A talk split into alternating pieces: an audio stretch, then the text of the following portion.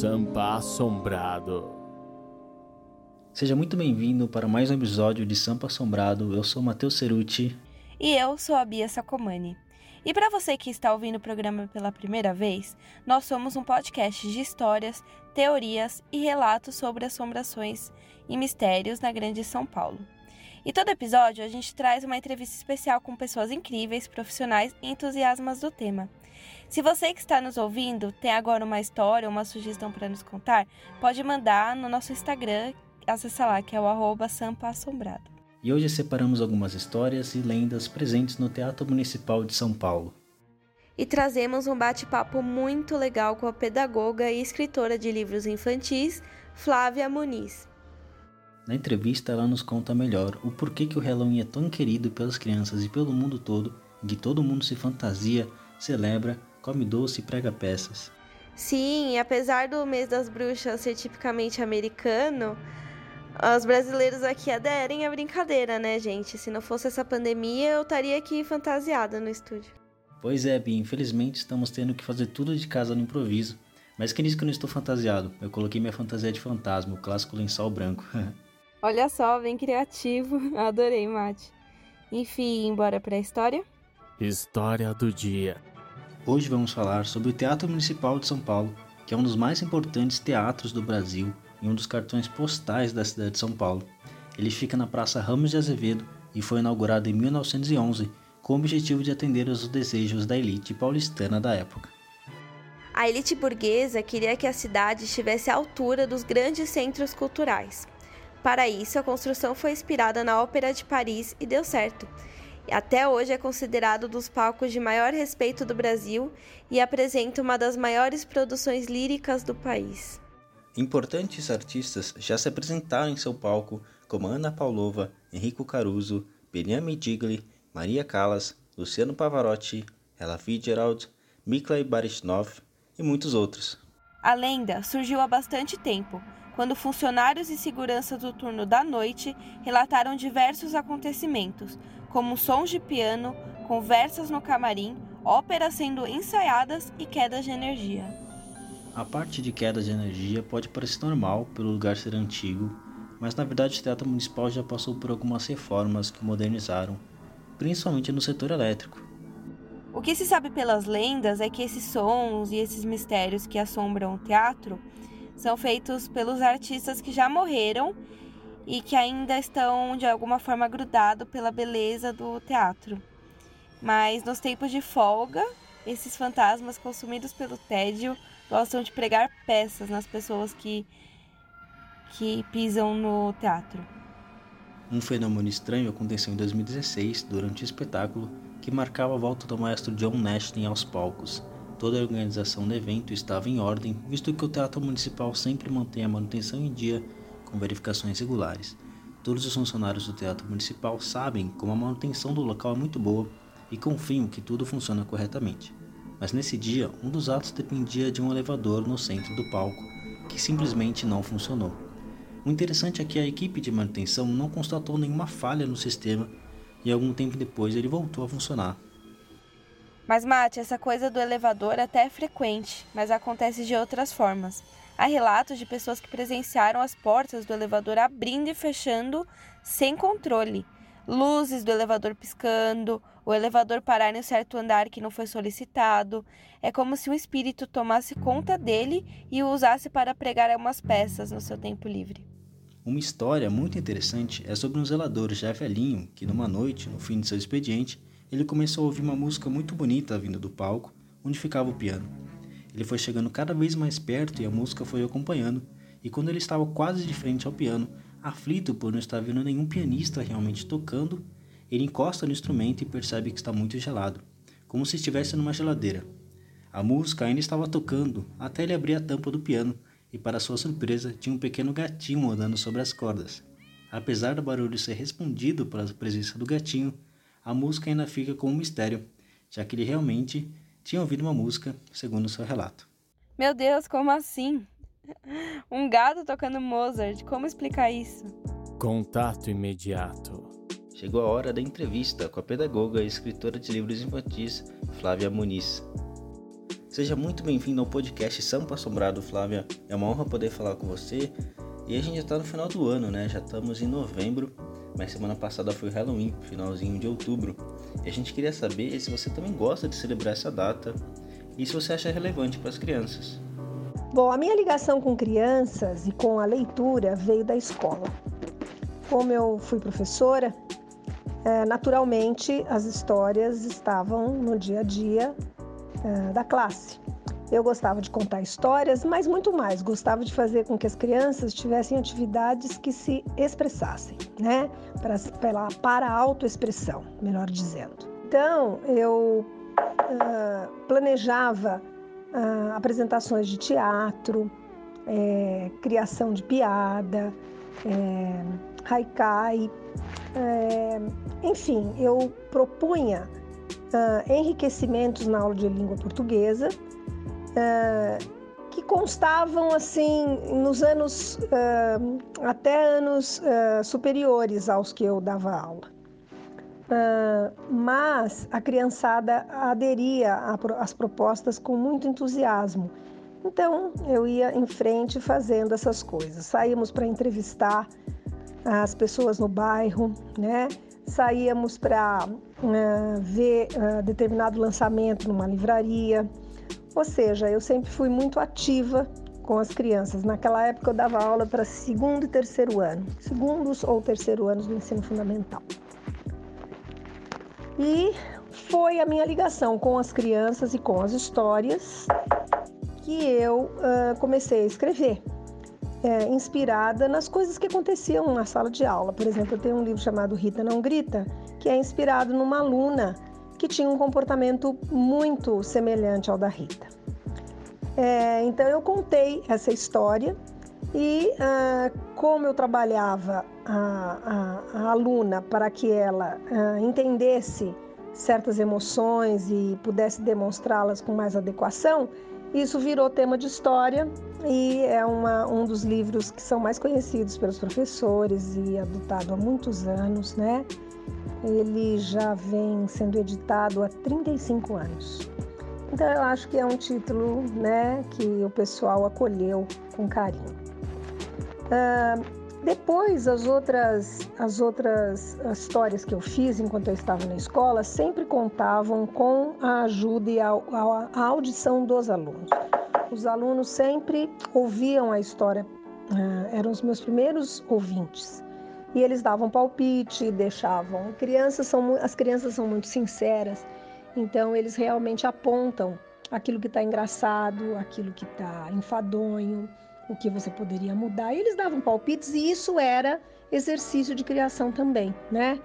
Eu, muito mais do que ouvir histórias também, que é muito importante, eu também ensinava as crianças a inventar, a imaginar histórias e a escrevê-las, que eu acho também muito importante. Por isso que anos depois eu, eu lancei um livro chamado Fantasmagorias, que é um livro que tem contos, 13 contos de medinho. Ele é assim apropriado para leitores a partir do quinto ano, por conta dos enredos e das, e das entrelinhas que existem nessas histórias. Uh, e eu também fiz uma, uma história que se chama o Blogueiro Fantasma, e esse personagem, o Blogueiro Fantasma, ele também tem um site. E nesse site ele coleciona histórias de terror que podem ser inventadas ou que se passaram mesmo com determinadas pessoas. A gente escuta muitas lendas, a gente sabe de, de causos que contaram, né? Então eu, eu faço um apelo para as crianças na história para mandarem as suas histórias, as suas criações e invenções ou causos que eles ouviram uh, para o site fantasmagorias.com.br. E aí eu dou uma editadinha no texto e a, a, a história da, do aluno fica lá para todo mundo ler. É uma maneira de incentivá-los a ler e a escrever, que é muito importante. A minha ligação com o Halloween veio exatamente do meu interesse desde criança por histórias de medo. Eu sempre fui uma leitora que tinha certa preferência de leitura. A gente vai construindo a nossa preferência ao longo da vida. E hum, eu tinha um repertório muito rico na minha família, porque é uma família que gosta de contar histórias. E eu passava as férias sempre na fazenda, no sítio das minhas tias, e era uma maravilha. Nós e os primos e as tias contando histórias, eles, elas faziam de propósito, né? Porque achavam que isso ia ah, animar as nossas tardes, as nossas noites, então contavam aquelas lendas, as coisas de fazenda. E nós ficávamos todos assombrados, era muito gostoso. E também criávamos histórias ao redor da fogueira, porque era sempre férias de julho, férias de dezembro. Então, assim, ah, cada período tinha o seu encantamento e uh, o seu fascínio pelas histórias que contávamos e ouvíamos. Então, isso foi muito rico na minha infância. E eu trouxe esse hábito e levei esse hábito para o cinema. Eu sou uma admiradora do cinema, sou uma cinéfila. Então, eu vejo uh, filmes de ficção, de fantasia, de terror desde muito jovem. E uh, então esse repertório de cenas e de histórias e de desempenhos de atores é, é uma coisa muito presente na, na, minha, na minha criação. Flávia, eu mesmo sempre fui muito fã de Scooby-Doo, de Coragem com Covarde, é, esses desenhos que marcaram época, né? E eles tinham um, um pouquinho de terror, um pouquinho de, de envolviam bastante esses personagens, né? Como Drácula, como como alguma coisa que, que pudesse assustar, mas com, com um tom mais humorístico, né? Mais voltado para crianças. E aí eu queria saber, né, de você como pedagoga, é o que você sabe sobre a relevância, né, desses personagens é, do terror e do folclore para as crianças, visto que elas gostam bastante, pelo visto, né? Fica muito marcado na nossa infância como uma coisa muito legal. O Halloween ele foi ele foi se inserindo, né? Nas aulas de inglês, né? As aulas de inglês traziam um pouco da cultura americana, né? E a cultura americana abraçou essa tradição celta, né? De celebrar o Dia dos Mortos, com as abóboras, a confecção das abóboras, a festa fantasia, o fato de, de pedir doces, gozeimas. Então a gente tem lá uma cultura, uma vida um pouco diferente da nossa que propicia essa comemoração. Aqui no Brasil nós temos as nossas lendas, temos um folclore riquíssimo e nós temos o Dia do Saci, né, que também é comemorado no mesmo dia, 31 de outubro. Então, assim, eu acho que essa festa ela veio, eh, ela veio por conta das aulas de inglês nas escolas. E aí passou do fundamental para o infantil.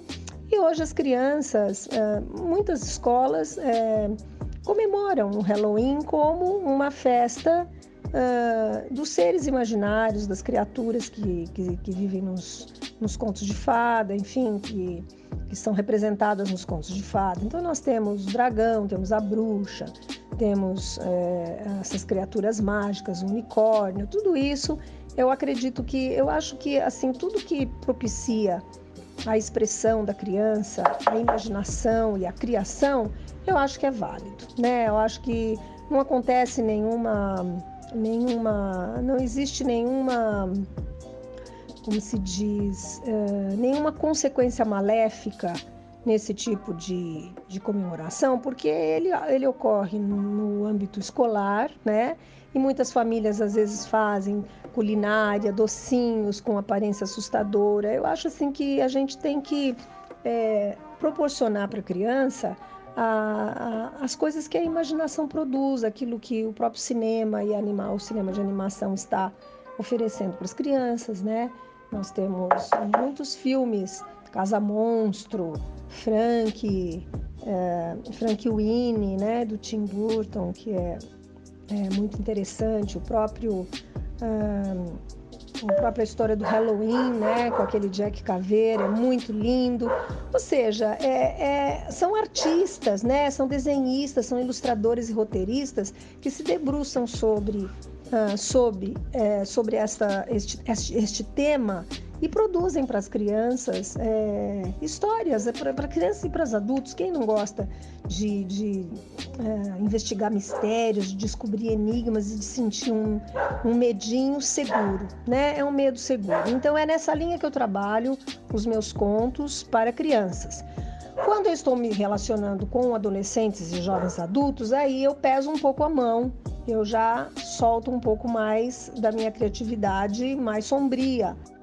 Para terminar, Flávio, eu queria saber qual ou quais personagens de terror você mais gosta. Eu mesmo sou fã do Drácula. Tudo que tem Drácula, vampiro no meio eu curto bastante. É, tanto livro, né, quanto filmes e séries. E hoje em dia tem o desenho Hotel Transilvânia, eu adoro, acho incrível. Vai lançar o quarto filme agora no cinema. No mês que vem eu não vou perder, com certeza eu vou. Eu queria saber qual personagem você mais gosta. Entre os personagens aí, essas criaturas imaginárias, eu fui fã do vampiro, do Drácula, certo? Por conta da história. Eu gosto muito do Frankenstein também, por conta da história. Essas histórias são histórias muito humanas, muito são dramas humanos, né? E o monstro de Frankenstein é, é, ele é. Eu já escrevi sobre isso, um conto. Eu tenho Terror em Três Atos, que é uma maneira de revisitar esses contos. É o Drácula, o Frankenstein e o Retrato de Dorian Gray. Eu e a, uh, e a Shirley Souza, uh, eu fiz o projeto editorial e convidei a Shirley para participar comigo. E então, assim, uh, vira e mexe eu estou me envolvendo uh, com um, uma criação é, desse gênero, né? Atualmente eu estou fazendo, eu estou participando de uma coletânea e estou escrevendo uma história é, so, sobrenatural, né? É, que se passa com adolescente. Então é isso, Matheus. Eu agradeço o seu convite.